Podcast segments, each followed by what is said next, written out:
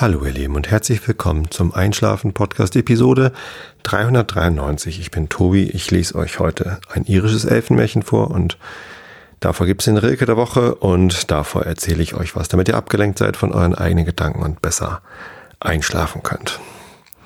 Und was soll ich sagen? Ich fühle mich nackt. Aus verschiedenerlei Gründen. Äh, ich bin durchaus bekleidet, angezogen, aber ähm, der Blitz hat eingeschlagen, nicht in dieses Haus zum Glück, äh, sondern in der Nachbarschaft. Leider tatsächlich in ein Haus. Es ist aber keine Person zu Schaden gekommen. Wohl aber erheblicher Sachschaden. Und zwar hat der Blitz in einen Neubau eingeschlagen und ähm, die gesamte Elektrik der Sicherungskasten ist irgendwie geschmolzen. Ähm, und in der gesamten Nachbarschaft sind Fernseher und Internetanschlüsse und alles Mögliche kaputt. Wir sind 300 Meter weg ungefähr von dem Blitzeinschlag, 250, 300 Meter. Und ähm, es hat auch unseren Internetanschluss getroffen. Zuerst dachte ich, die Fritzbox sei nur beschädigt, weil die immer wieder neu gestartet ist, wenn man sie eingeschaltet hat ähm, und äh, gar nicht dazu gekommen ist, mal dauerhaften Betrieb aufzunehmen. Aber auch eine neue Fritzbox, die ich gestern dann beim Mediamarkt des Vertrauens, dem einzigen Laden, der hier bis später, so bis nach meinem Feierabend offen hat, wo ich dann mal eben sowas holen kann, geholt habe. Interessanterweise gibt es noch immer das gleiche Modell, 7490 ist immer noch aktuell. Es gibt einen Nachfolger, der aber laut dem Mediamarkt-Mitarbeiter nicht mehr kann als das andere. Irgendwie ein bisschen schnelleres WLAN, aber ansonsten das gleiche und es ist nicht mehr rot, sondern weiß. Hm. Aber naja gut, egal. Ich habe das Ding äh, mitgenommen, obwohl ich von der Versicherung noch irgendwie äh, nichts, nicht weiß, ob ich das Geld bekomme.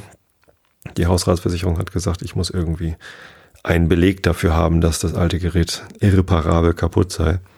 Und das konnten sie mir beim Mediamarkt nicht ausstellen. Bisschen ärgerlich. Aber das kriege ich schon nach hin, ansonsten schicke ich das da eben ein. Nur leider mit der neuen Fritzbox funktioniert es auch noch nicht. Das heißt, Zusätzlich zur Fritzbox, die sich jetzt immerhin nicht mehr ständig neu startet, ist noch irgendwas anderes kaputt. Ähm, wahrscheinlich ähm, die Telefonleitung. Hoffentlich nicht hier im Haus, dass hier irgendwas aufgestimmt werden muss. Noch viel weniger hoffe ich, dass das äh, vom Haus bis zur Straße irgendwo ist. Ich hoffe, ähm, der Techniker von der Telekom kann das gut durchmessen. Der kommt morgen Nachmittag und das dann korrekt finden ja, entsprechend habe ich kein Internet und das ähm, macht mich schon mal, fühlt sich schon mal nackt an. Aber natürlich gibt's noch Handys. Das ist allerdings merkwürdig irgendwie. Also kein Festnetztelefon, darauf bin ich jetzt nicht so angewiesen, aber eben auch kein, kein DSL, kein schnelles Internet. Und deswegen ist hier gerade alles ein bisschen anders. Also allein schon der, das Fehlen des Internets fühlt sich komisch an, aber auch diese Situation, wie ich jetzt hier sitze und aufnehme, fühlt sich sehr merkwürdig an, denn das ist komplett anders als normal. Ich äh, habe keine, keine Live-Sendung. Normalerweise sende ich ja live. Und dann gibt's eine ganz liebe Shownoter, die da irgendwo sitzen äh, und dem lauschen, was ich hier erzähle und aufschreiben, was denn da so kommt und Notizen machen und Links raussuchen und Kapitelmarken schreiben an die ganzen wertvollen Sachen geht halt nicht ohne Internet. Ich könnte das natürlich jetzt über mein Handy irgendwie streamen, weiß ich aber nicht, ob das so zuverlässig ist. Das wollte ich gar nicht erst ausprobieren. Ich weiß auch gar nicht, ob ich diese Episode jetzt irgendwie gleich noch übers Handy hochladen kann, äh, wie, wie lange das dauert. Und zur Not muss ich das morgen aus der Firma dann veröffentlichen. Ja, das, das fühlt sich komisch an. Aber wenn ich schon keinen Stream habe, dann brauche ich auch keinen Computer, denn aufnehmen kann ich auch mit meinem Rekorder. Ich habe so einen Zoom H6, das ist ein mobiler Rekorder mit Mikrofon. Ich benutze jetzt nicht das eingebaute Mikrofon, sondern wie gewohnt mein schönes Sennheiser MK4 oder wie das heißt. Ähm, Großmembranmikrofon, sodass es wenigstens so klingt wie normal.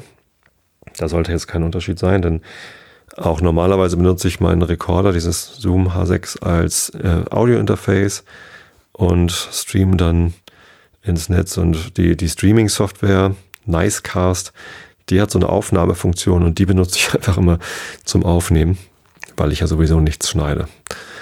Ja, das ist eigentlich ganz praktisch so. Aber ähm, jetzt steht hier kein Computer, keine Kabel sind verlegt. Ich habe einfach nur meinen Rekorder durchaus am Strom angeschlossen, damit er nicht die Batterien leer lutscht. Ähm, und mein Mikrofon hier mit so einem Ständer vor der Nase.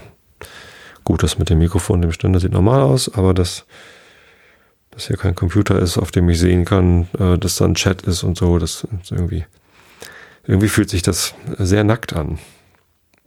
Genau. Aber ist ja auch mal was anderes. Und Abwechslung kann ja auch immer mal zu Kreativität führen oder zu, weiß ich nicht, raus aus dem Trott, ein bisschen die Komfortzone verlassen den, den Alltag durchbrechen. Ich weiß nicht. Also schlimm ist es ja jetzt auch nicht. Es ist halt irgendwie schade, dass ich keine Shownotes bekomme. Ähm, aber auch damit werde ich leben können und ihr, meine Hörer. Ähm, ich weiß sowieso nicht, wie viele Leute die lesen. Für mich ist das das Allerwertvollste halt die, die Kapitelmarken an dieser Sache und die, das zweitwertvollste ist halt die bessere Auffindbarkeit im Netz, denn Google durchsucht halt keine Audiodateien, keine Sprache, sondern Google findet nur Text. Und wenn dann zumindest im Text, in den Shownotes drin steht, worum es denn geht in dieser Episode, ähm, dann kann jemand, der nach dieser Information sucht, zum Beispiel Serverprobleme in der letzten Episode oder davor mittelalterlich Fantasiespektakel. Und wenn danach jemand sucht, dann könnte er diese Episode finden. Und das ist natürlich ganz, ganz interessant. Also das finde ich ganz, ganz gut.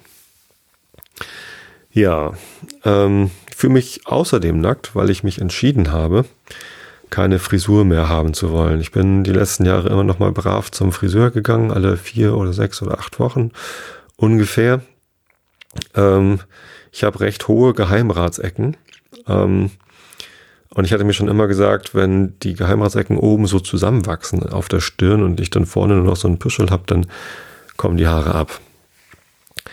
Ganz so weit ist es noch nicht. Ein bisschen was wächst hier noch da vorne in diesem Dreieck, aber ähm, es wird halt immer dünner. Ähm, meine Haarpracht von damals, ich weiß nicht, wenn ich mal ein Foto von meinem Führerschein angucke, dann hatte ich halt lange äh, braune Locken und ähm, Viele Frauen haben mich um meine Haarpracht beneidet. Viele Männer weiß ich gar nicht, vielleicht auch. Aber ja, das war schon äh, toll. Da war ich auch stolz drauf, habe ich auch gut gepflegt immer. Ähm, mein Papa hat immer, wenn er dann äh, mal von, von, seinen Ratskollegen oder von, von anderen aus dem Dorf zu hören gekriegt hat, dass äh, seine Jungs doch so ungepflegt aussehen, hat er immer sehr entrüstet reagiert und gesagt, also so häufig wie meine Jungs sich die Haare waschen und kämmen und pflegen, ähm, die sind so gepflegt wie sonst noch. Und das sah auch meistens einigermaßen gepflegt aus. Ist jetzt vorbei. Es gab, wenn ich beim Friseur war, meistens so eine Phase, ungefähr eine Woche nachdem ich dort war, äh, fing das an und hielt dann für zwei, drei, vier, fünf Tage, dass ich mich halbwegs wohlgefühlt habe, so wie mein Kopf so aussah. Ähm, aber sobald die Haare ein bisschen länger geworden sind, ähm, sieht's halt bescheuert aus, wenn, wenn vorne so ein, so ein bisschen Fisselkram lang wächst und an den, an den Seiten und hinten wird's irgendwie dann lockig, äh, wenn das irgendwie ein bisschen zu lang wird und ähm, ja, das sieht halt blöd aus. Also lange Haare wachsen kann, lassen kann ich mir einfach nicht mehr. Ähm, und wenn ich halt direkt vom Putzer kam, habe ich mich auch nicht wohl gefühlt, weil das halt immer so nackt aussah. Und dann dachte ich, warum soll ich so viel Geld für einen Putzer ausgeben? Putzer ist bei uns hier so ein Wort für ähm, Friseur oder für die, Friseurin. Äh, wenn ich mich, wenn, also wenn ich mich so wenig damit wohlfühle und jetzt habe ich mir einen neuen Langhaarschneider gekauft, mein alter Langhaar. Ich hatte schon mal einen Langhaarschneider. Ich hatte mir schon mal den Kopf irgendwie mit einem Langhaarschneider geschoren. Ähm, fand das dann aber nicht so toll und habe das dann nochmal mit ein bisschen Haaren probiert. Jetzt ist die Sache vorbei und soeben hat meine Frau mir den Kopf geschoren auf 26 Millimeter.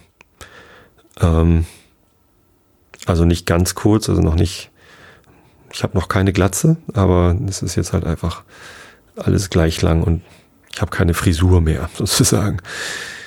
Ja, richtig nackt ist es noch nicht, aber ich muss mich jetzt dran gewöhnen. Vielleicht, und vielleicht wird es tatsächlich dann im Laufe der Zeit eher kürzer als länger, je nachdem, wie sich das hier vorne auf meiner Stirn so entwickelt. Ist irgendwie schade, aber letztendlich, meine Güte, was soll ich da Eitelkeit irgendwie vor Pragmatismus äh, laufen lassen? Ich finde irgendwie, wenn es eh nicht mehr so gut aussieht, dann brauche ich es auch nicht versuchen zu kaschieren und das, dann ist das jetzt eben so. Muss ich mich damit abfinden. Vielleicht sowas, so eine mönchartige Einstellung dazu finden. Mönche sind ja auch rasiert, so buddhistische Mönche zumindest und ähm, die haben ja irgendwie die Suche nach der inneren Ruhe. Vielleicht hilft einem das ja dabei. Ist zumindest so. Das, wie ich es mir jetzt gerade schön rede. Genau. Internet ab, Haare ab. Ist noch irgendwas nackt? Nee, aber, aber ich bin heute das erste Mal seit drei Wochen wieder mit dem Fahrrad in die Firma gefahren, beziehungsweise nach Finkenwerder. Und da habe ich mich auch ganz schön zumindest so kalt gefühlt, als wäre ich nackt gewesen. Heute Morgen hat es geregnet. Ich bin trotzdem mit dem Fahrrad gefahren. Ganz tapfer habe ich mich da gefühlt. Äh, es war so ein dauerhafter Nieselregen, also kein starker Regen, sondern ja, es tröpfelte halt die ganze Zeit mal ein bisschen stärker, dann wieder ein bisschen weniger. Letztendlich war ich halt klitschnass, als ich dann da war. Schuhe, Socken komplett durchnässte bis auf die Haut. Und das war dann schon eher unangenehm. Ich habe halt keine Gamaschen oder Neoprenschuhe. Ähm, und am Körper, ja, war halt auch alles nass, aber das ist dann nicht so schlimm. Ich habe die Jacke in der Firma aufgehängt, die war dann abends wieder trocken. Ähm, drunter hatte ich so ein 200er Merino Woll Icebreaker Shirt. Finde ich ganz angenehm, aber äh, weil es halt nicht so schnell stinkt, aber das, das war halt noch so klamm. Und dann abends da wieder reinsteigen in so klitschnasse Socken und klitschnasse Schuhe und so ein klammes Hemd und naja, die Hose ist ja eh, also ich habe dann so eine Fahrradhose, eine kurze auch getragen, waren heute Morgen 12 Grad, da kann man durchaus kurz fahren, aber ähm,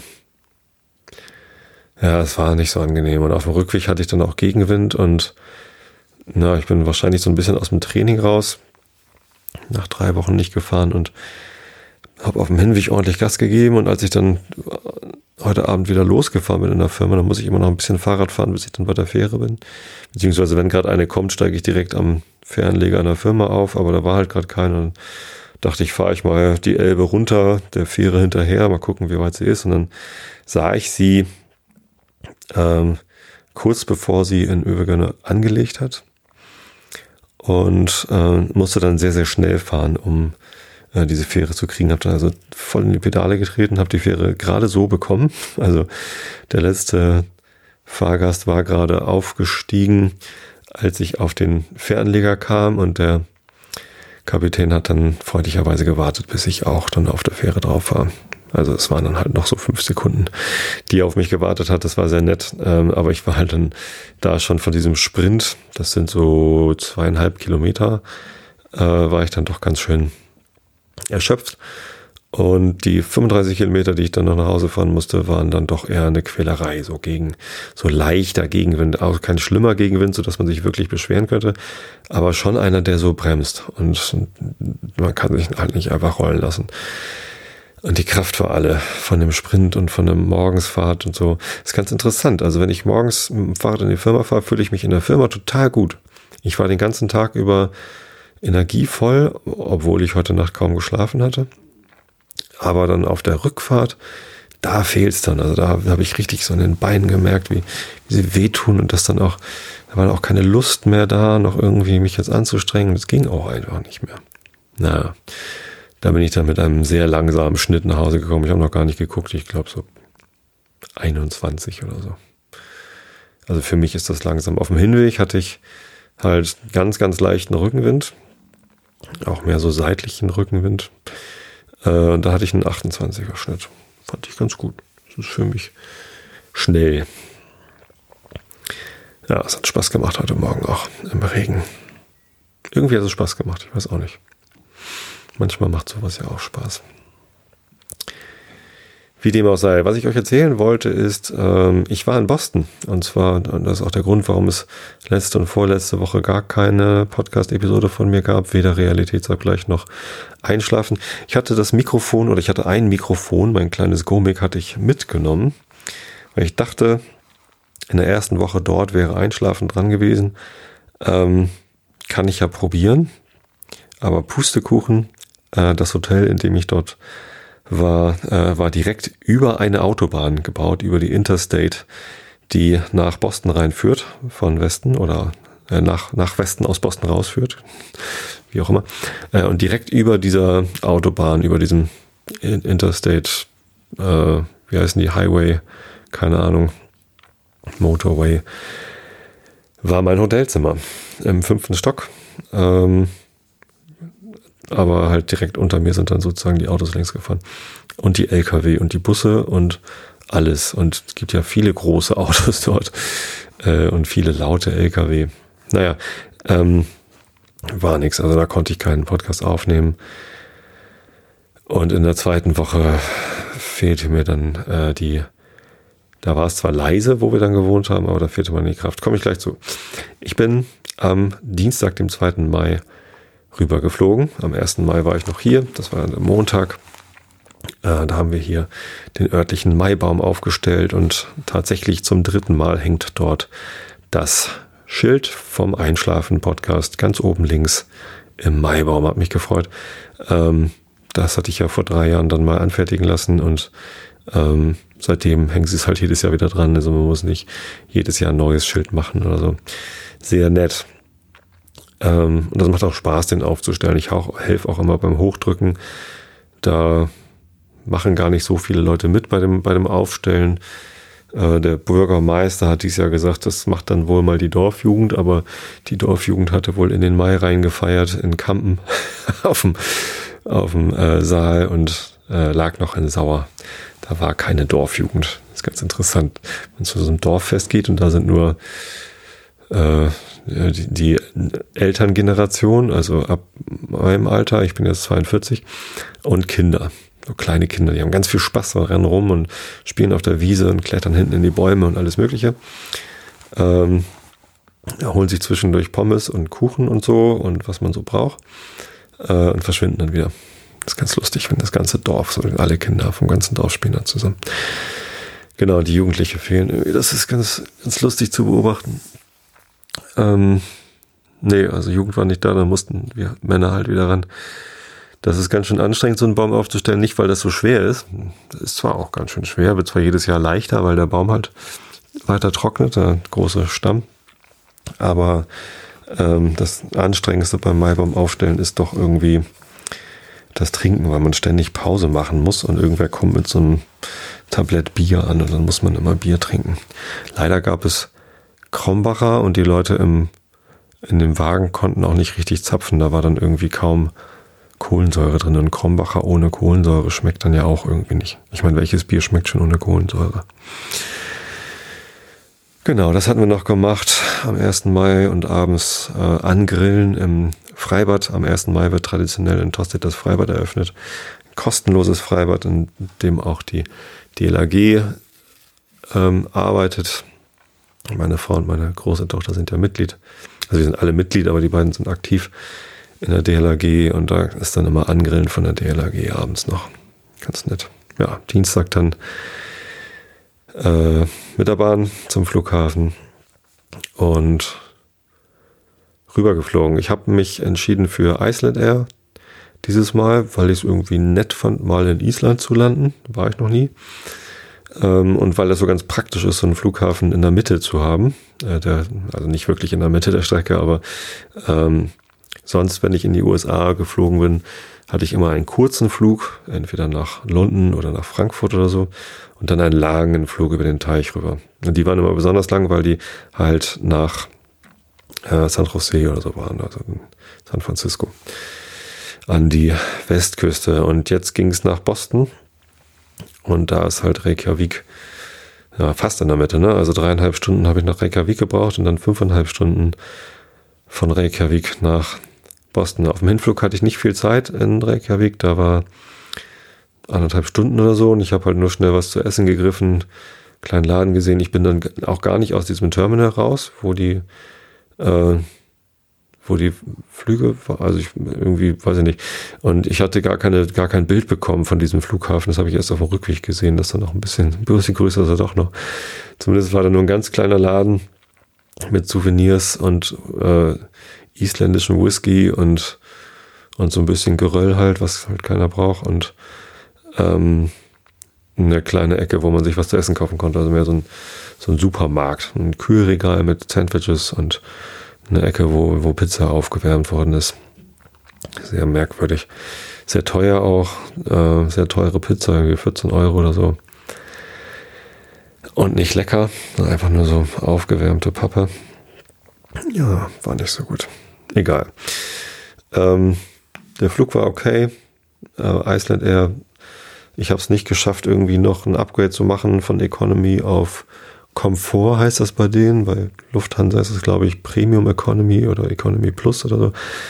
Bei United gibt es das auch. Äh, bisher konnte ich das immer ganz gut machen, weil ich so lange Beine habe, dass ich dann irgendwie so einen Platz bekomme, wo ordentlich Beinfreiheit ist an den Notausgängen.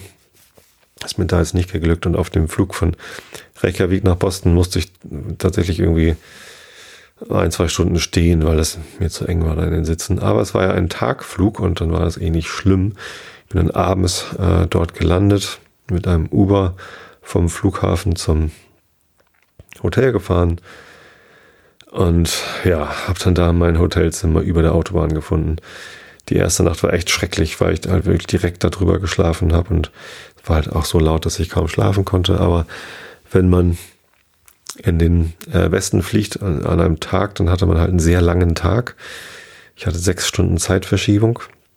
Das heißt, gefühlt, als ich dann im Bett lag, war es schon vier Uhr morgens, äh, aber faktisch dort Ortszeit erst zehn Uhr abends und ja, ich habe dann halt trotzdem geschlafen. Ich habe trotzdem ähm, am nächsten Tag gesagt, ich hätte gern ein anderes Zimmer. Als ich dann morgens laufen gegangen bin, ähm, und bei der Rezeption Bescheid gesagt, das geht so nicht, ich brauche ein anderes Zimmer. Ähm, ja, habe ich halt irgendwie mein Zimmer wieder leer geräumt. Ich hatte da gar nichts ausgepackt. Den Koffer unten hingestellt, als ich dann zur Arbeit gegangen bin. Und abends äh, stand der Koffer dann schon in einem anderen Zimmer, was ein bisschen ruhiger war. Auch nicht leise genug zum Podcast aufnehmen, aber ja, zum Schlafen etwas angenehmer. Genau, arbeiten. Ich habe drei Tage in Boston gearbeitet, beziehungsweise in Newton. Das ist eine Stadt, die angrenzt an Boston. Oder auch ein Stadtteil von Boston. Ich bin mir ehrlich gesagt immer noch nicht ganz sicher. Ich wollte das nochmal nachgucken. Ich glaube, also die haben immer von eigener Stadt gesprochen, aber äh, ich weiß es nicht. Vielleicht sind die auch einfach so zusammengewachsen, die Städte. Und ob es jetzt eine gemeinsame Verwaltung gibt oder so, bin ich mir nicht sicher und ist ja vielleicht auch gar nicht so wichtig also Newton im Westen von Boston, ähm, so ein bisschen südwestlich von, jetzt weiß ich nicht, wie der Stadtteil oder die Stadt heißt, wo denn diese ganzen Unis sind. Also sind, gibt es ja sehr viele Universitäten in Boston, unter anderem Harvard und das MIT. Ähm, am zweiten Tag habe ich mir morgens einen, einen Bus genommen. Oder auch ein Uber? Nee, doch auch ein Uber, genau. Äh, war irgendwie einfacher und bin nach zum Harvard Square gefahren und da ist dann halt irgendwie so ein bisschen Harvard gucken. Bin ich da einmal im Kreis gelaufen und dann von Harvard zurück zum Hotel. Das waren so sieben, acht Kilometer oder neun. Irgendwie sowas. Also keine, keine unüberwindbare Entfernung. Auch nicht zu Fuß. Und da läuft man immer so an, so einem Fluss längs, der Charles River, glaube ich. Hab's vergessen, wie der heißt. Ist ja auch Wumpe. Aber also schon beim, beim Laufen, da, beim ersten Tag bin ich einfach zum Fluss hin und auf der einen Seite runter äh, und dann auf der anderen Seite vom Fluss wieder hoch. Wunderschön. Also ich hatte Glück mit dem Wetter morgens, äh, war sonnig und, und ruhig und äh, da waren so ein paar Jogger unterwegs und alle waren irgendwie sehr nett und äh, also sehr ruhige Gegend, also ähm, ganz, ganz entspannt. Ähm, leider auch ein bisschen langweilig. Also Newton selbst da ist, da steppt jetzt nicht so der Bär. Aber vielleicht habe ich da auch die richtigen Ecken noch nicht gefunden. Der Vorteil an dem Hotel war, dass es erstens recht preisgünstig war, was dann nicht überrascht, wenn man sieht, dass es über der Autobahn steht. Und zweitens ähm, ist es direkt gegenüber, also schräg gegenüber vom Büro. Denn Adobe, meine, die Firma, in der ich arbeite, die hat dort in Newton ein Büro, äh, wo ungefähr 100 Leute arbeiten oder also sie, sagen, da sind eigentlich 200, aber ähm, da sind 100 regelmäßig da. Ähm, und einige davon kannte ich schon, äh, die sich dort auch um Agilität kümmern, die Agile Coaches dort. Und zu denen hatte ich schon Kontakt aufgenommen und die hatte ich auch angespitzt, dass ich in der Woche drauf da zu diesem Gathering fahren würde und dass sie doch mitkommen sollen. Ich hatte die Möglichkeit, die da einzuladen. Das ist ja so ein Invite-Only, also man kann dort nur mit einer Einladung hin zu diesem Gathering und dann konnte ich die einladen und äh, die haben das auch geschafft, sich da anzumelden. Äh, und dann dachte ich, wäre es doch nett, wenn ich äh, auf dem Weg dahin komme ich eh in Boston vorbei, dann könnte ich da ein bisschen mit denen zusammenarbeiten. Das war total super. Also ich habe dann dort eine Retrospektive veranstaltet, eine so eine Rückschau auf das Erlebte und Geschaffte und, und Vergangene, um für die Zukunft zu lernen, was man denn anders machen möchte, um sich zu verbessern, effektiver zu arbeiten oder mehr Spaß zu haben oder was auch immer. Ähm, und als ich dort war, hatten die zufällig gerade eine Retro geplant. Und zwar eine große Projektretrospektive. Also wir machen das immer alle zwei Wochen, macht jedes Team so eine Retrospektive, um halt kontinu kontinuierlich sich zu verbessern. Und da machen die das auch, aber da war halt gerade ein Projekt abgeschlossen und live gegangen. Und da gab es dann äh, über das ganze Projekt eine Retrospektive, wo auch ähm, andere Teams eingeladen waren. Das war dann also recht groß, als ich das dann gehört hatte, dass das so eine große Retrospektive ist, die ich da veranstalten soll. So ein bisschen nervös, auch weil da sehr viele äh, Teilnehmer nicht im Büro waren, sondern über Videokonferenz zugeschaltet waren. Äh, sowohl in äh, San Jose als auch in Seattle und in Dublin waren da Teilnehmer. Äh, und das äh, bin ich halt nicht gewohnt. Normalerweise, wenn ich so eine Retrospektive veranstalte, sind alle in einem Raum und ich kriege genau mit, wem es wann wie geht und kann irgendwie ähm, entsprechend moderieren. Aber ja, da war das nicht ganz so einfach und auch äh, das mit dem mit den Arbeiten ist dann nicht so einfach. Ne? Also ich, wenn ich dann Daten sammle in der Retrospektive, dann schreiben die Teilnehmer diese ihre Ideen, worüber sie gerne reden würden, einfach auf den Zettel und pappen das an die Wand. Ähm, das geht dann da natürlich nicht. Da muss man also immer Online-Lösungen dazu finden. Und da gibt's durchaus viele gute Sachen, aber äh, für das, was wir machen wollten, nämlich eine Zeitleiste, den zeitlichen Verlauf des Projekts äh, nochmal abbilden, äh, inklusive der Information, ob die Ereignisse, die da aufgeführt werden auf der Zeitleiste, positiv für das Projekt oder das Team waren oder negativ.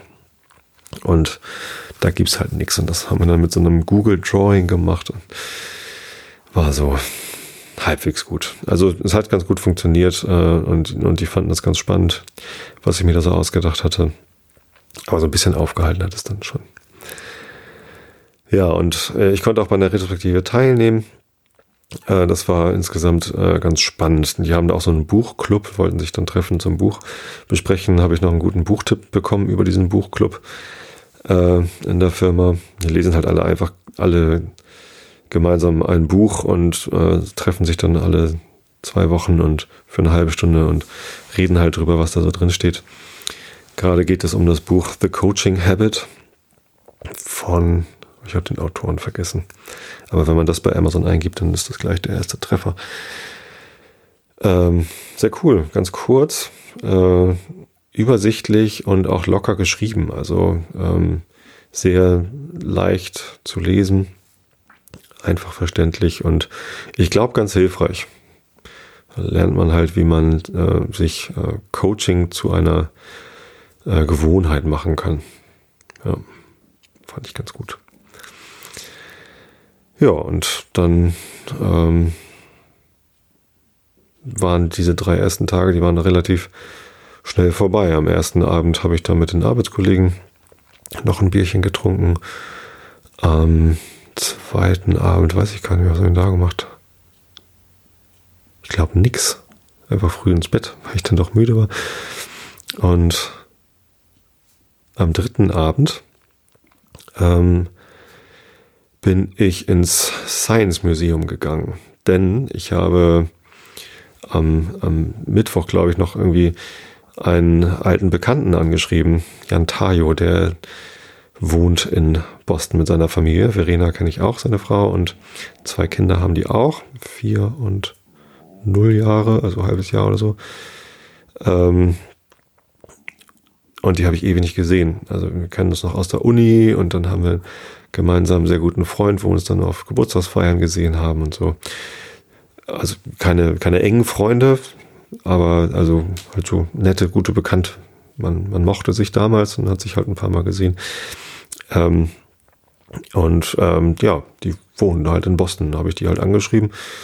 Ähm, hast du Lust, dass wir uns treffen? So, ja, cool. Und dann ähm, die Kinder hätten dann Lust oder, oder wenn du Lust hast, können wir ins Aquarium gehen oder ins Science Museum. Und dann habe ich mir das so angeguckt. Ich hatte von den Sachen schon gehört. Wollte ich mir was aussuchen oder gucken, was vorschlagen. Da habe ich gesehen, es gibt da so einen City Pass in Boston und mit dem kann man ins Aquarium und ins Science Museum und auf den Prudential Tower. Das ist so ein Hochhaus, was so ein bisschen außerhalb von der, ähm, also ein bisschen westlich von der, von der Downtown Skyline steht. Ähm, und das hat ganz oben halt irgendwie im, weiß ich nicht, 32., 35. Stockwerk oder so hat es einen 360 Grad Rundgang mit Fenstern, so dass man halt auf die Stadt gucken kann. Und das ist halt ganz cool. Das ist so ein bisschen außerhalb der Skyline steht, weil man so halt nicht, nicht mittendrin äh, von lauter anderen Hochhäusern umgeben ist, sondern halt so einen schönen Blick auf die Skyline hat und eben auch einen Blick auf den Rest der Stadt. Sehr, sehr cool. Ähm, und eine Hafenrundfahrt oder irgendwas anderes, habe ich jetzt vergessen, ähm, ist auch noch mit in diesem City Pass drin. Und wenn man das macht, spart man halt irgendwie die Hälfte der Eintrittspreise, weil das ist doch ganz schön teuer. Ähm, habe ich mir also so einen City Pass gekauft und das Einzige, was ich Freitagabend machen konnte, war das Science Museum. Da habe ich zwei Stunden dort verbracht. Viel mehr Zeit hätte ich auch gar nicht gebraucht. Erstens war ich noch ein bisschen müde. Zweitens ist das Science Museum zwar schick, ähm, ja, beziehungsweise also eher toll und eher nicht so schick. Also es ist alles schon so ein bisschen alt. Es ist ein Museum. Aber ähm, die ganzen, also es gibt halt viele so Experimente, wo man was ausprobieren kann oder wo man durch Ausprobieren was lernen kann. Und ich mag sowas total gern. Ich habe das ja auch schon oft erzählt hier im Podcast, wie wir äh, damals in Schweden bei Tom Titz waren, südwestlich von Stockholm oder im, in diesem Museum in München, wo man unten ins Bergwerk reingehen kann und so. Und das finde ich immer ganz cool. In Berlin gibt's auch, haben wir auch gemacht und auch das Universum in Bremen, wo wir letztens mit der Familie waren, ist eigentlich auch sehr ähnlich. Und ähm, ja, das, das Science Museum sollte halt so was ähnliches sein und das ist es auch hat mich jetzt nicht ganz so geflasht, weil weiß ich auch nicht genau warum. Also ich habe wenig gesehen, was ich so noch nicht gesehen hatte. Es gab so ein paar Versuche, die mir ganz nett waren, aber irgendwie kam es alles auch schon so ein bisschen wie aus den 80ern vor. Also ich weiß gar nicht, wie alt das Science Museum ist, aber es war so, ja, eher so retro-schick irgendwie alles, wenn man mal genauer drüber nachdenkt. Stimmt wahrscheinlich nicht. Ist bestimmt irgendwie neuer, das alles, aber ja, weiß ich nicht etwas abgenutzt wirkte es. Ja, und ähm, an dem Science Museum dran war noch ein Planetarium, da habe ich aber gar nicht rausgefunden, äh, wie ich da noch hätte reingehen können. Ich finde ja Planetarien total geil, aber dafür war es dann wohl auch schon zu spät. Egal, war dann auch schon abends um, um neun oder so hat das dann zugemacht und dann bin ich wieder zurück und am Samstag habe ich mich dann mit Jan Tayo und Verena und den Kindern getroffen und das war total nett. Also wir haben uns in einem Frühstückslokal verabredet, das sie empfohlen hatten. Äh, Soundbites in Somerville. Die wohnen in Somerville und haben halt Soundbites empfohlen. Das ist echt ganz cool. Also da ähm, gab es ganz tolle Sachen zu essen. Ich habe äh, Ex Benedict mit Lachs gegessen, sehr, sehr lecker. Ähm, und dann ja, gibt es halt irgendwie Kaffee und Orangensaft. Dann hatten wir noch äh, Obstsalat und alles Mögliche und haben halt äh, ja erstmal geklönt und die, äh, die große, die, die vierjährige ist ja die große bei denen, ähm, oder viereinhalb oder so, die musste sich natürlich erstmal dann gewöhnen, dass da jetzt ein komischer anderer Mann ist, den sie nicht kennt und der spricht auch noch Deutsch. Sie versteht natürlich Deutsch, weil ihre Eltern Deutsch sind, aber sie sprach halt die ganze Zeit Englisch. Ich glaube, das liegt daran, dass sie mit Englisch halt überall verstanden wird. ähm, keine Ahnung, habe ich gar nicht gefragt, äh, warum sie immer Englisch spricht. Na, irgendwann ist sie aufgetaucht und konnte ich mich auch mit ihr unterhalten. Das war ganz nett. Genau, und dann sind wir irgendwann ja, losgezogen Richtung Aquarium. Und das war auch sehr nett. Also schönes Aquarium. Nicht ganz so beeindruckend wie das Troparium bei Hagenwecks äh, in Hamburg. Da war ich nun gerade irgendwie vor einem Monat oder so.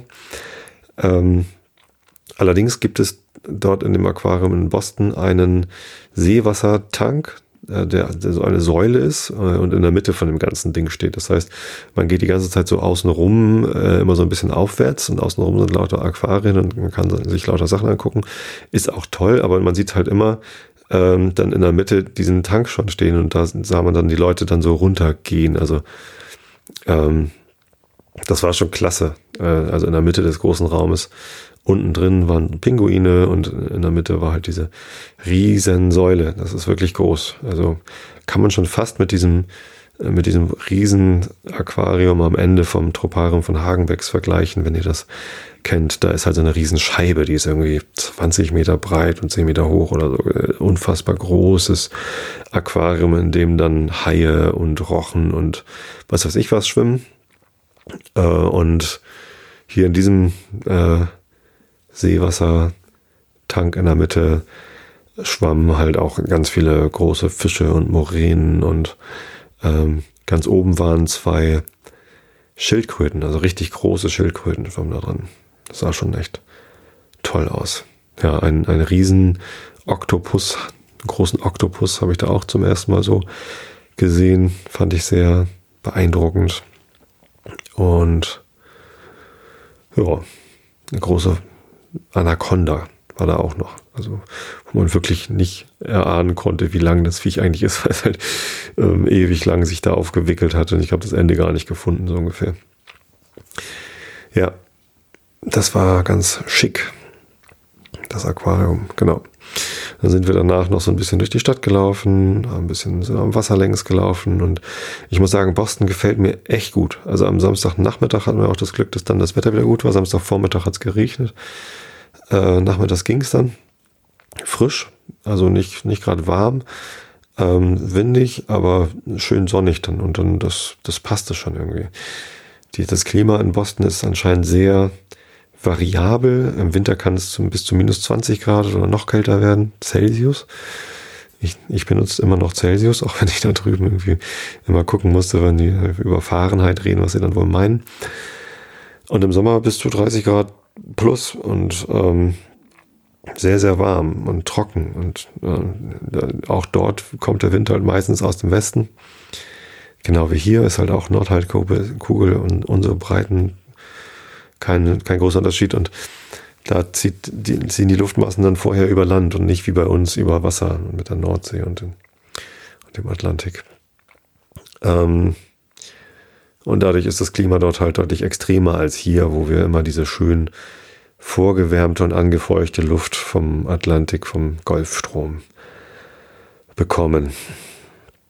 Ja, ganz interessant. Ähm, und die Stadt, also nicht nur vom, vom Wetter her hat es mir gut gefallen, sondern ist halt so ganz anders als San Francisco oder San Jose, weil die Straßen nicht so schachbrettartig angeordnet sind. Also typische amerikanische Stadt ist ja, alle Straßen sind durchnummeriert und, und alle irgendwie parallel und rechtwinklig zueinander, so. Ja, und dann gibt es da diese Blöcke. Ähm, sondern das ist irgendwie deutlich organischer gewachsen. Mit, es gibt Kurven, es gibt spitze Winkel, es gibt stumpfe Winkel, es gibt alles Mögliche. Also ähm, sehr nett und die ganze Stadt ist ein, eine sehr bunte Mischung aus ähm, sehr alten Häusern. Also nicht so alt wie Europa offensichtlich, aber ähm, es gibt da halt dieses Gebäude, in, in dem sich die Tea Party irgendwie äh, gebildet hat. Das steht da noch. Äh, ich habe die Namen alle vergessen von den Gebäuden, aber ja, das sieht, sieht so ein bisschen aus wie eine alte weiße Kirche. Und dann gibt's da ähm, so ein altes Hochhaus, das da irgendwie, weiß nicht, eines der, eines der ersten Wolkenkratzer Amerikas war oder so. Und gibt's aber ganz viele neue Hochhäuser mit Glasfassade und hast du nicht gesehen und so. Also ein sehr, sehr witziger, bunter Mischmasch. Es gibt auch so ein paar 70er Jahre Hochhäuser, also die so nach 70er Jahre aussehen. Das eine hat so goldene Fensterrahmen oben so rum, so mit so Bögen irgendwie. Sieht sehr edel aus, ist aber auch nur ein Bürohochhaus und ja, warum nicht? Ich habe den Namen vergessen. Also er hat auch keinen besonderen Namen, heißt einfach so wie ähm, die Straße, an dem es steht. Ähm, genau, so das da kann man dann, kommen wir dann ein bisschen rum. Wir wollten noch auf den Prudential Tower, aber da war dann die Hälfte gesperrt, weil da gerade eine private Veranstaltung war und dann haben wir das, habe ich das auf den Sonntag verschoben. Denn am Sonntag hatte ich auch noch ein bisschen Zeit in Boston und da bin ich dann erst ins Champions Boston gefahren. Das ist noch eine ganz lustige Geschichte. Äh, ich wollte am Freitag das Spiel FC St. Äh, nee, Düsseldorf, Fortuna Düsseldorf gegen FC St. Pauli gucken, denn ähm, St. Pauli stand noch im Abstiegskampf und ähm, wollte dieses Spiel unbedingt sehen. Ortszeit wäre 20 Uhr, äh, 12 Uhr 30 gewesen, mittags. Und dann dachte ich, na gut, Freitag muss ich zu arbeiten, aber dann Mittagspause. Können wir ja machen. Es war eine lange Mittagspause dann, aber hey, passt schon. Es ist Freitag und ich bin in Boston und die Retrospektiven sind alle abgeschlossen. Und ja. Habe ich per Twitter gefragt, wo in Boston man denn dieses Spiel sehen könnte. Und jemand hatte mir Champions Boston vorgeschlagen. Und Champions Boston hat dann auch per Twitter geantwortet, ja, yeah, come catch the match with us. Also komm und guck dir das Spiel mit uns an. Bin ich dann also in der Mittagspause erstmal in, in den Laden nebenan gegangen. Da war auch eine Sportsbar, aber eine deutlich kleinere. Äh, die haben das Spiel aber nicht gehabt, zeigen können. Also schnell in den Bus gesprungen, Viertelstunde gefahren äh, und war dann zwar schon nach Anpfiff, äh, aber egal, beim Champions Boston. Und die konnten das Spiel nicht zeigen. Die hatten das nicht. Da habe ich mich natürlich geärgert, denn die haben mir es ja per Twitter extra gesagt, dass ich kommen soll. Und das war sehr ärgerlich, aber die äh, Mädels da konnten einfach wirklich nichts machen, haben auch nochmal Double-Check, nochmal nach hinten gelaufen, geguckt. Und dann bin ich halt äh, sehr enttäuscht und äh, auch so ein bisschen sauer wieder abgezogen. Äh, und habe dann auch per Twitter nochmal geschrieben, Leute, wenn ihr es nicht zeigen könnt, dann ladet mich halt nicht ein. Das ist echt blöd, dass ich jetzt irgendwie da mit dem Bus extra angerauscht bin. Und das war denen natürlich sehr peinlich und äh, wollten es dann wieder gut machen. Ähm, dass ich da auch diese, ja, dieses Spiel nicht sehen konnte und mit, mit den Aufwand im Bus gehabt und so. Dann habe ich gedacht, komm, laden wir dich halt zum Frühstück ein, kommst du Sonntag oder so. Ne? Also je nachdem, wann, wann du es schaffst, wäre toll, wenn du uns noch eine Chance gibst. Und dann dachte ich, na gut, Sonntag früh um 9.30 Uhr, äh, Ortszeit Boston, hat der HSV gespielt. Und habe ich gefragt, habt ihr denn das Spiel äh, HSV gegen Mainz? Ja, das haben wir. Gut, dann bin ich halt hingefahren. Äh, Sonntag früh hab die erste Halbzeit HSV gegen Mainz geguckt. Äh, war langweilig, aber das Essen war gut. Also es war wirklich total nett, da so zu sitzen. Ganz viele große Bildschirme haben sie extra, also die, die wussten dann auch schon, dass ich komme. Die waren echt gut vorbereitet. Dann wollten das wirklich wieder gut machen, ihren Lapsus. So schlimm fand ich es dann ehrlich gesagt. Ich fand, sie haben es auch ein bisschen übertrieben. Aber ähm, die waren alle darauf eingeschworen, haben für mich jetzt halt eine toll, ein tolles Erlebnis zu machen.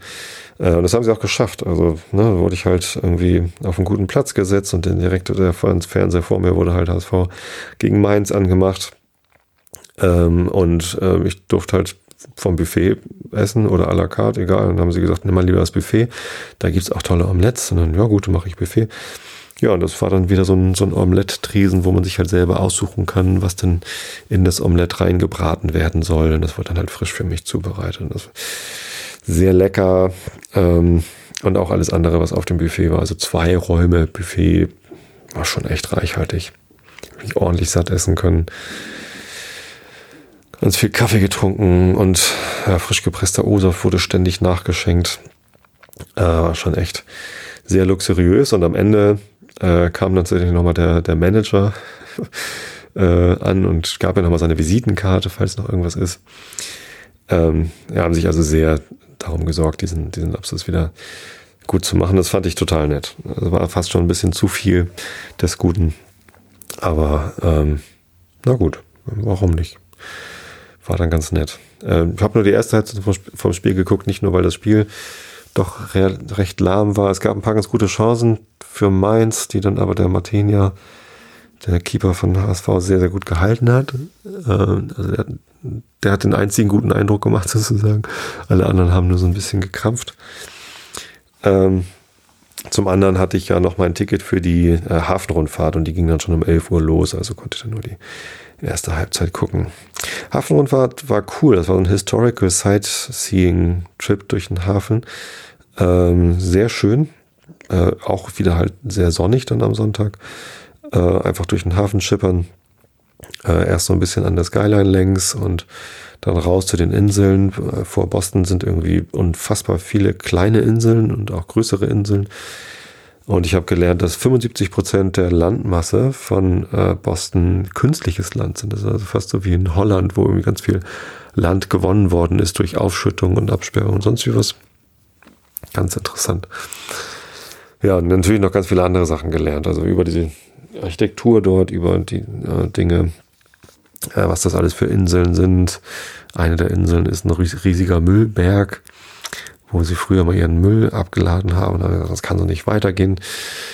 Letztendlich haben sie den Müllberg angezündet. Dann hat da irgendwie zehn Jahre oder 15 Jahre lang oder so der Müllberg gebrannt, bis sie es dann irgendwann wieder löschen konnten.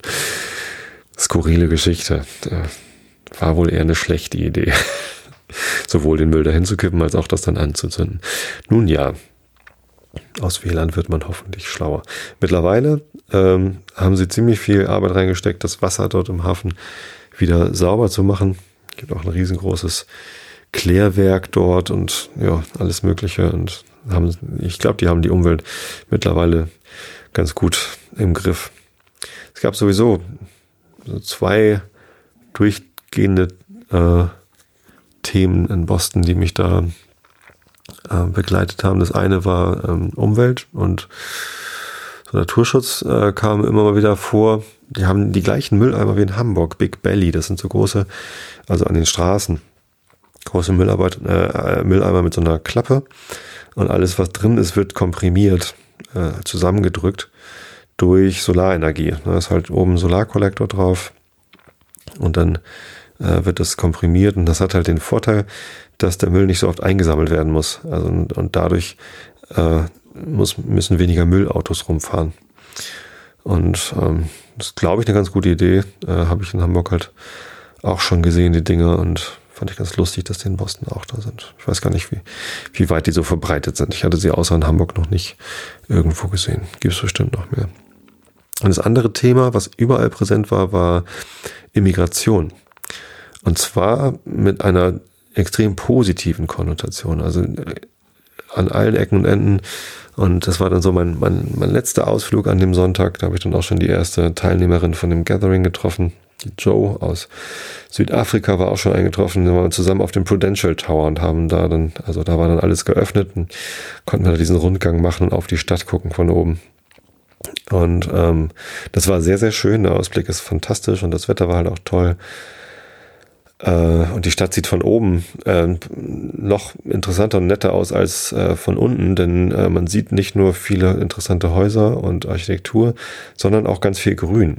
Es war jetzt im Mai natürlich gerade alles frisch aufgesprossen, sozusagen aufgeblüht. Ähm, und im Sommer sollte noch mehr sein, soll noch mehr Grün sein, aber es gibt viele Parks, große Parks, äh, aber auch außerhalb der Parks sieht man sehr viele Bäume. Und das kommt natürlich dann auch daher, dass man von diesem Prudential Tower aus gut in die Stadtteile reingucken kann, wo keine Hochhäuser sind. Da, wo Hochhäuser sind, sieht man natürlich dann auch keine Bäume. Aber da, wo die Häuser alle ein bisschen niedriger sind, da kann man durchaus die Bepflanzung an den Straßen sehen und gibt doch viel, erstaunlich viel Grün in dieser Stadt. Das hat mir sehr gut gefallen. Das hat mich auch sehr an Hamburg erinnert. Insgesamt Hafen und Grün und interessante Stadtarchitektur. Ähm, okay, Hamburg hat keine Skyline, Hamburg hat keine solchen Wolkenkratzer. Ich glaube, das höchste ist jetzt, ich weiß nicht, ist die Elbphilharmonie?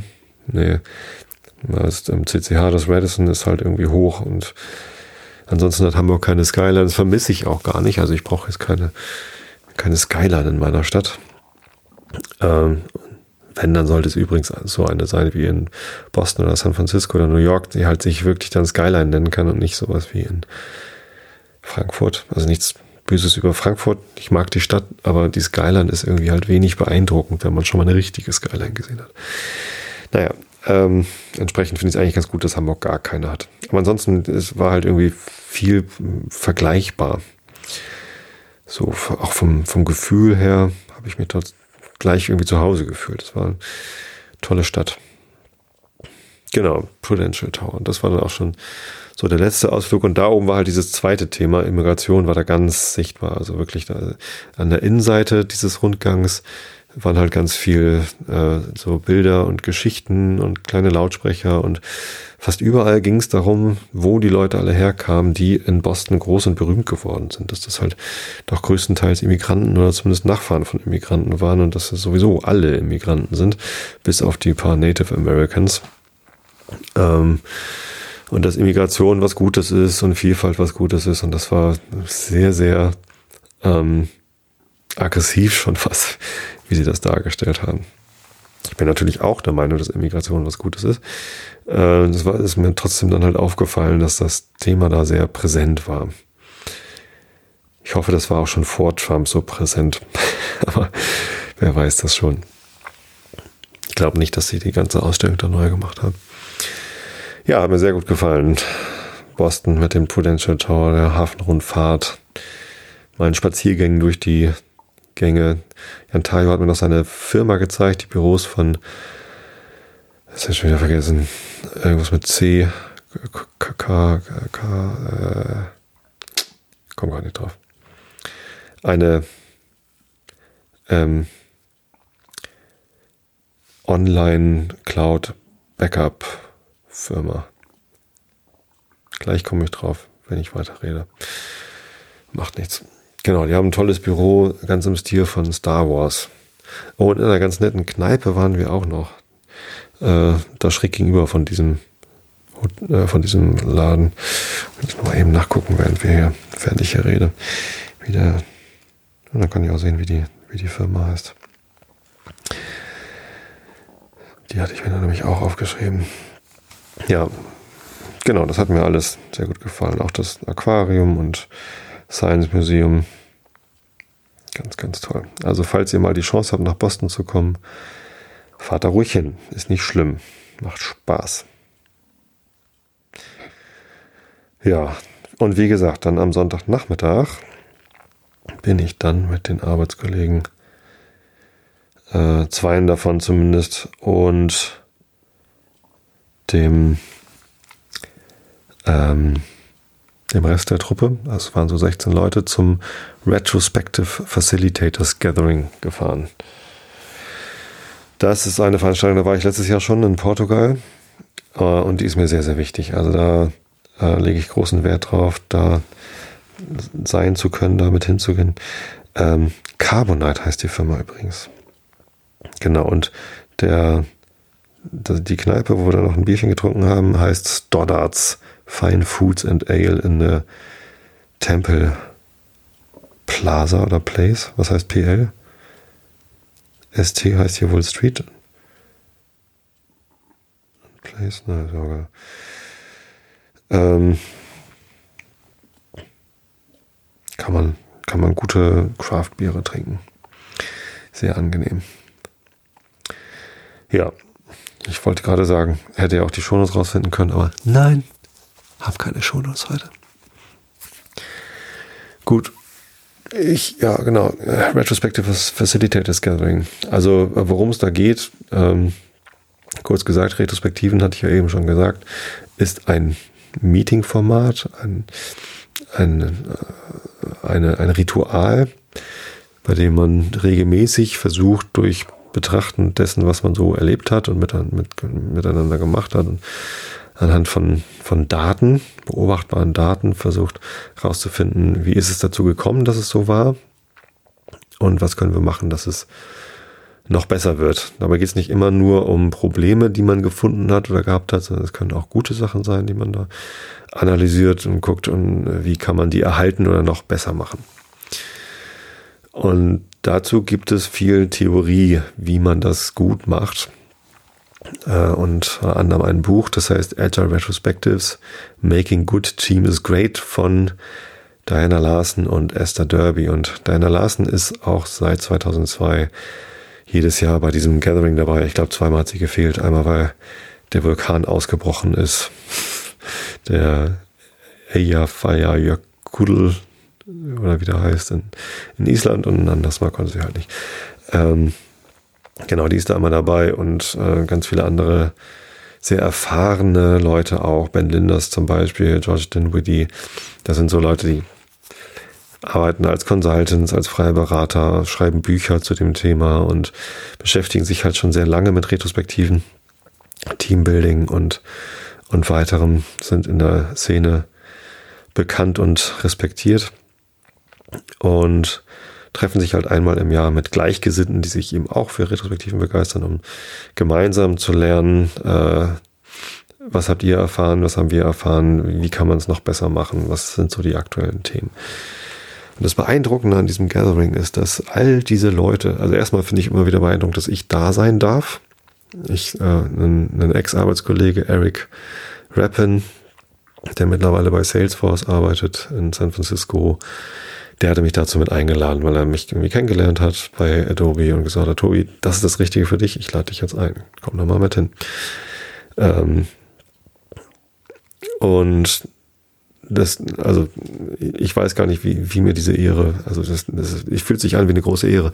Und das andere, was mich da aber so beeindruckt, ist, dass obwohl das die anderen alle so Hochkaräter sind, also ich, ich zähle mich selbst noch nicht zu den Hochkarätern der retrospektiven Szene, habe noch nie einen Vortrag darüber gehalten oder ein Buch geschrieben oder sonst was, ähm, habe da jetzt halt so ein bisschen Erfahrung, wie man das macht und ein paar verschiedene Sachen ausprobiert, aber ähm, längst nicht so viel Erfahrung wie da viele andere.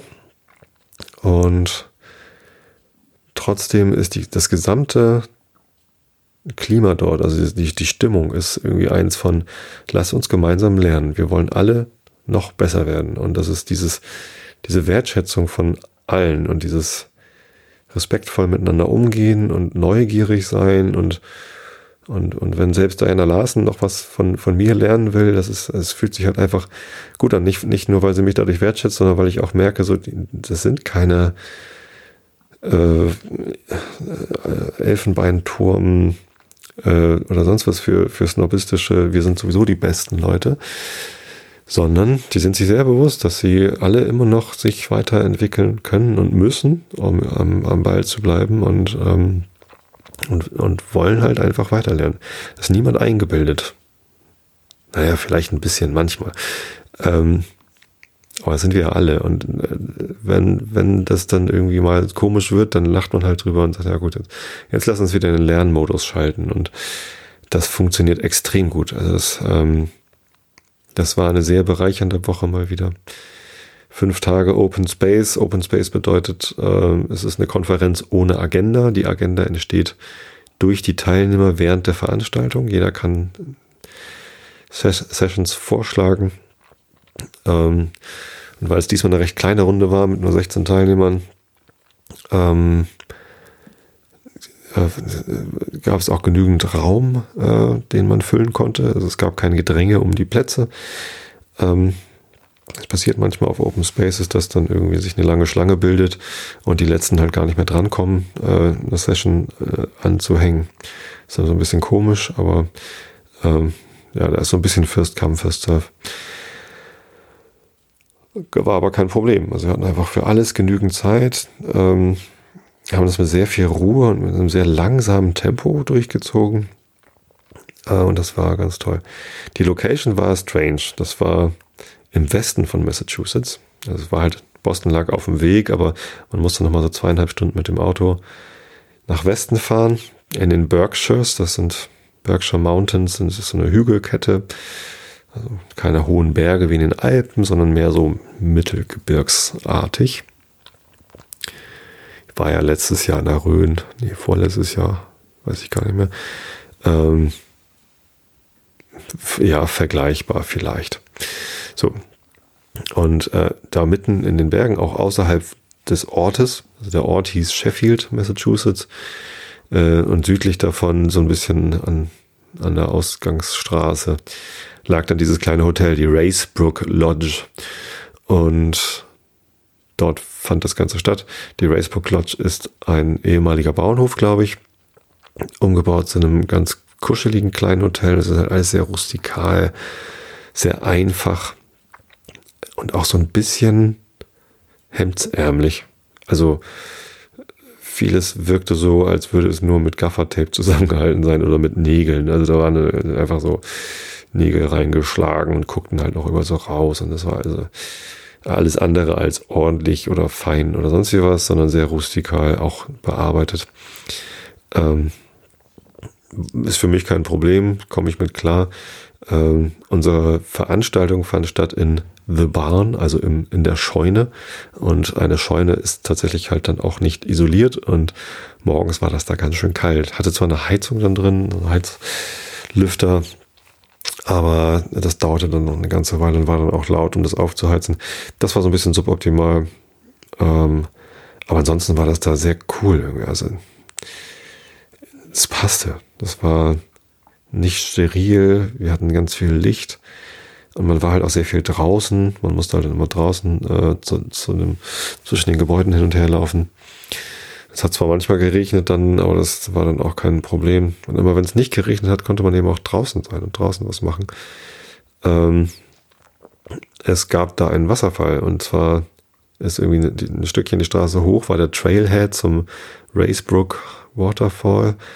Da bin ich dann morgens einmal hingelaufen. Also am ersten Morgen bin ich dann längs gejoggt und wollte dann da mal hochjoggen. Und habe festgestellt, dass das irgendwie halt doch ganz schön steil ist und mit Joggen war da nichts mehr. Ähm, war aber ganz lustig. Und dann am äh, Nachmittag oder am zweiten Tag habe ich dann festgestellt, ich hätte, musste gar nicht da zu dem Trailhead laufen, sondern direkt vom Hotel aus, also direkt, äh, direkt an unserer Hütte fließt halt der kleine Bach dann längs und wenn man auf der anderen, wenn man über eine kleine Brücke auf die andere Seite von dem Bach geht, dann kann man da eben auch einfach hochlaufen. Das war total schön, dass man einfach dann in der Mittagspause oder abends oder morgens einfach nochmal äh, innerhalb von einer Viertelstunde Wanderung äh, da den Hügel hoch dann zu einem richtig tollen Wasserfall kommen konnte, wo einfach die, durch das Rauschen des Wassers und den schönen Blick, den man da hatte, das war irgendwie sehr, sehr schön. Ansonsten war da leider nichts in Sheffield. Also der Ort war langweilig. Great Barrington ist die nächste größere kleine Stadt. Da konnte man so ein bisschen einkaufen und sowas. Aber das war dann auch schon zehn Minuten mit dem Auto. Und ähm, es gab noch eine Craft Beer Brauerei, Big Elm, und eine Craft Distillery. Die heißt, glaube ich, einfach Berkshire Distillery oder so. Ähm, die haben wir dann beide noch besichtigt am Donnerstag, Spätnachmittag, Abend und noch Tastings gemacht. Sehr lecker. Also das Bier dort hat mir sehr gut gefallen. Ich bin eigentlich kein Fan von Stout, Craft Stout. Ich mag zwar Guinness, aber Craft Beer Stout hat mir bisher noch nicht geschmeckt. Und auch dort, äh, Jerry Dog, deren Stout Bier hat mir, hat mich nicht so vom Hocker gerissen. Aber dann hatten sie noch äh, genau dieses Stout Bier gefinisht in Ex-Rumfässern aus der Distillerie von nebenan. Also die waren so fast nebenan. Ähm, haben sich halt ein benutztes Rumfass geholt und da Stoutbier reingelagert für ein halbes Jahr, neu mit Kohlensäure versetzt und dann abgefüllt. Und das ist der Hammer. Also es war wirklich extrem lecker. Da musste ich mir vier Dosen von mit nach Hause. Und wenn ihr irgendwie mal dahin kommt, äh, in die Ecke, äh, probiert dieses, ähm, dieses Rum Dog Stout von Big Elm. Total gut. Ja, dieses Distillerie war halt klein. Äh, mal lustig, so eine Craft-Distillerie zu besuchen. Ähm, nicht so klein wie die Feingeisterei auf Gut Basthorst, die ich auch schon mal besichtigt habe. Äh, aber eben auch nicht so groß wie Macmyra oder Taliska oder die ganzen anderen großen Scotch-Destillerien, die ich gesehen habe. Macht eben auch nicht so viel. Macht Wodka, also hat eine große Vielfalt, macht Wodka, Rum, äh, Gin und äh, Whisky. Bisher nur Bourbon, aber jetzt, jetzt, haben sie auch mal einen Single Malt angesetzt. Äh, der ist aber halt noch lange nicht fertig. Den Bourbon und den Rum, äh, den sie da machen, den finishen sie auch nochmal in Lafroig-Fässern, also in rauch rauchigen Fässern. Und das ist dann schon ziemlich lecker. Ja.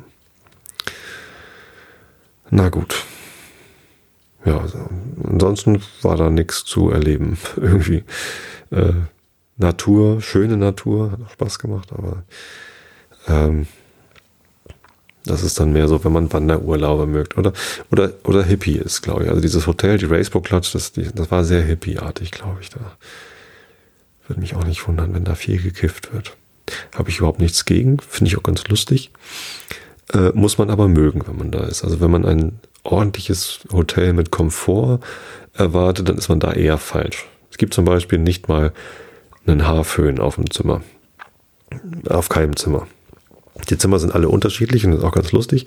Kann man sich vorher im, im, äh, im Prospekt so aussuchen, welches Zimmer man denn haben möchte. Ähm, aber in keinem gibt es einen Föhn und zwei oder drei von den anderen haben sich dann an der Rezeption beschwert oder gefragt, so kann man einen Föhn haben? So, nö, sie haben ein Handtuch. Ganz lustig. Ja, aber sehr nette, also sehr freundliche Leute auch. Hat schon Spaß gemacht. Genau, und ich bin jetzt noch inhaltlich ganz beseelt von den vielen Sachen, die ich da erfahren habe und ähm, meine Teams in Hamburg machen schon wieder, verdrehen schon wieder die Augen, was ich schon wieder alles für Sachen mitgebracht habe und neue Sachen machen möchte. Nein, die freuen sich natürlich auch, die schicken mich da extra hin. Also mein Chef lässt mich da hinfahren, äh, was, ich, was ich sehr, sehr klasse finde. Ähm, und ja, ich glaube, die Teams freuen sich.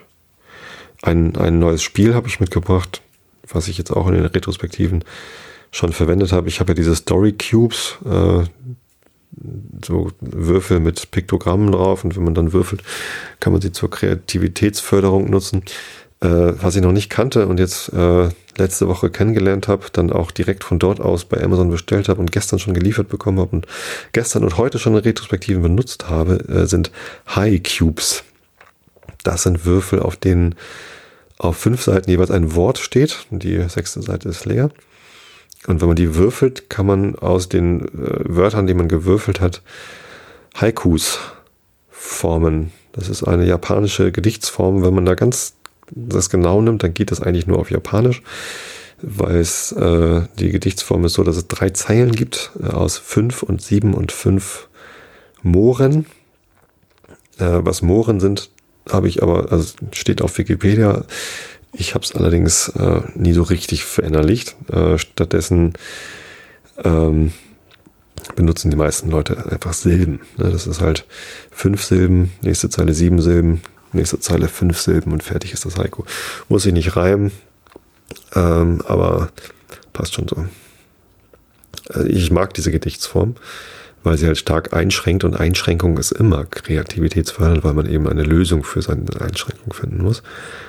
Und ähm, das hat Spaß gemacht. Habe ich gestern und heute gleich in den zwei Retrospektiven, die ich jetzt gemacht habe, als äh, Abschluss gemacht. So, gebt mir mal Feedback zu dieser Retrospektive und zwar mit diesen Würfeln. Bitte schreibt mir einen Haiku. Und es hat denen Spaß gemacht. Das äh, geht auch ratzfatz, ganz schnell. Man würfelt und dann suchen sich die halt irgendwie Sachen hier aufgeteilt. Ihr macht die erste Zeile, ihr die zweite, ihr die dritte und dann los. Ja, und dann suchen sie sich halt Wörter aus und hier zack. Stellen natürlich schnell fest, so richtig sinnvoll kann es dadurch nicht werden, aber man kann zumindest einen Eindruck vermitteln, ne, indem man irgendwie dieses Wort wählt und nicht jenes. Und das ist ganz witzig. Könnt ihr mal gucken. Auf Amazon gibt es die für 23 Euro. Es gibt noch die Love Haikus. Die habe ich jetzt heute erst bestellt. Jetzt habe ich mich zuerst nicht getraut, die für die Firma zu bestellen. Da gibt es dann halt Liebesgedichte. Soll man dann machen. Aber die kosten nur irgendwie 9,95 Euro oder so. Und dann habe ich die jetzt auch einfach nochmal bestellt. Und wenn ich die in der Firma nicht benutzen kann, wenn die, weil die zu albern sind oder zu anzüglich, dann benutze ich die halt zu Hause. Ist auf Englisch allerdings alles. Gibt's nicht auf Deutsch. High Cubes, sehr, sehr schön. Na gut, es ist hier schon wieder so viel Zeit vergangen, ah, die ich euch hier voll gelabert habe und es wird spät und ich muss ins Bett. Ähm, lese ich euch doch einfach mal was vor. Und zwar erstmal den Rilke der Woche. Der heißt heute, gestern habe ich im Traum gesehen. Gestern habe ich im Traum gesehen einen Stern in der Stille stehen und ich fühlte, Madonna sprach diesem Stern in der Nacht, blüh nach. Und ich nahm alle Kraft zu Rat, grad und schlank, aus des Hemdes Schnee streckte ich mich, und das Blühen tat mir auf einmal weh. Mhm. Mir tat auch alles weh, als ich mich auf dem Rückflug nach dem kurzen Schläfchen, das war ein Nachtflug, habe ich kurz geschlafen. Ähm, nicht viel, weil ich nicht viel schlafen kann im Flugzeug. Aber da, da tat mir auch alles weh. Ja. Ähm, kommen wir zum Elfenmärchen. Lese ich heute vom Kindle vor, weil ich, ich hier gerade sitze aus dem Buch nicht gut lesen kann. Äh, das 20. Elfenmärchen heißt Daniel O'Rourke's Irrfahrten. Jedermann hat von den. Oh, Moment. Erstens steht da noch in Klammern, siehe auch die Anmerkung, habe ich eben überlegt, ob ich das vorlesen soll. Zweitens habe ich vergessen zu sagen, Augen zu und zugehört. Macht man es einmal ohne Computer und ohne Live-Sendung schon, passiert einem sowas. Augen zu und zugehört.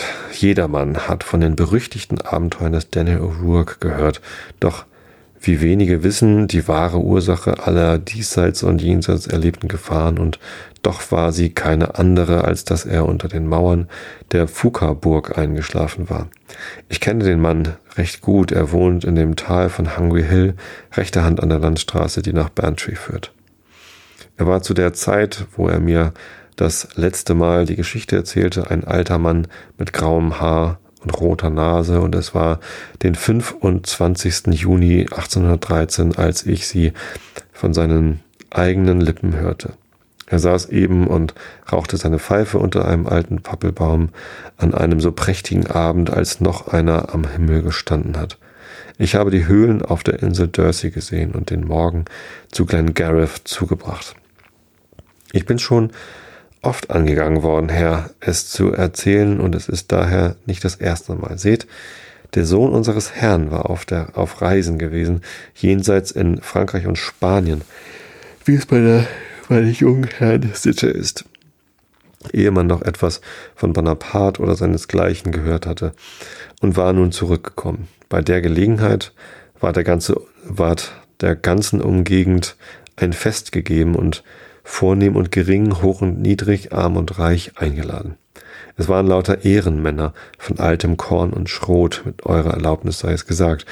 Es ist wohl einem ein böses Wort herausgefahren und dann und wann ein Peitschenstreich ausgeteilt worden. Freilich, doch wir hatten am Ende keinen Schaden davon und sie waren so leutselig und artig, alles lief auf und ab und jeder war tausendmal willkommen. Da nagte keiner wegen eines, wegen des Mietzins und der geringen Mittel. Da war kaum ein Pächter, der nicht von der Milde seines Herrn mehr als einmal im Jahr Beweise erhielt. Jetzt ist's freilich anders, doch ich will davon schweigen und euch lieber meine Geschichte erzählen. Also, wir hatten alles aufs Beste und voll, voll auf. Wir aßen und tranken, wir tanzten und der junge Herr tanzte bei der Gelegenheit mit Gretchen Barry damals ein schönes Paar, doch jetzt ist's auch vorbei. Um mich kurz zu fassen, ich bekam bei der Gelegenheit, wie man zu sagen pflegt, einen kleinen Hieb, denn ich erinnere mich, erinnere mich nicht recht, wie es kam, dass ich den Ort verließ. Und doch verließ ich ihn, das ist gewiss. Ich dachte mir, du willst dich aufmachen zu der Marie Cronahan, zu der weisen Frau, und ein Wort mit ihr über das junge Küchen reden, das notwendig behext äh, behext sein muss.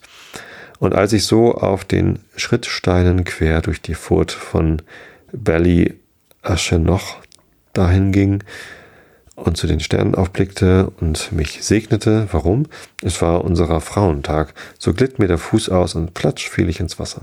Donner und Hagel, dachte ich, jetzt bist du verloren. Indessen hub ich an zu schwimmen und schwimmen immer zu, was ich nur konnte, bis ich endlich auf irgendeine Art, denn wie es zugegangen ist, weiß kein Mensch, auf einer einsamen Insel landete. Ich wanderte da auf und ab, ohne zu wissen, wohin ich wanderte, bis ich zuletzt in einen großen Sumpf geriet. Der Mond schien so hell als der Tag oder die Augen eurer schönen Frau, verzeiht Herr, dass ich mir das zu sagen erlaube, und ich sah mich um nach Osten und Westen, nach Norden und Süden, nach allen Seiten, aber ich sah nichts als Sumpf und abermals Sumpf. Ich konnte nicht ausfindig machen, wie ich hineingekommen war, und mein Herz war kalt vor Angst, denn gewiss und wahrhaftig, das musste mein Totenhof werden. Ich saß da auf einem Stein, welcher zu gutem Glück sich da neben mir fand, riss mich mit den Haaren und blies Trübsal nach Noten, als auf einmal der Mond dunkel ward. Ich blickte auf und konnte deutlich etwas sehen, das sich zwischen mir und dem Mond bewegte, aber ich konnte nicht sagen, was es war. Doch es kam herab mit einer Kralle und schaute mir gerade ins Gesicht und was war es anderes als ein Adler, so gut als je einer durch das Land Kerry geflogen ist. Er schaute mir gerade ins Gesicht und sprach, Daniel O'Rourke, wie geht es euch?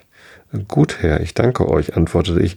Ich will hoffen, ihr befindet euch auch wohl, während ich mich nicht genug verwundern konnte, dass so ein Adler sprach wie ein Christenmensch.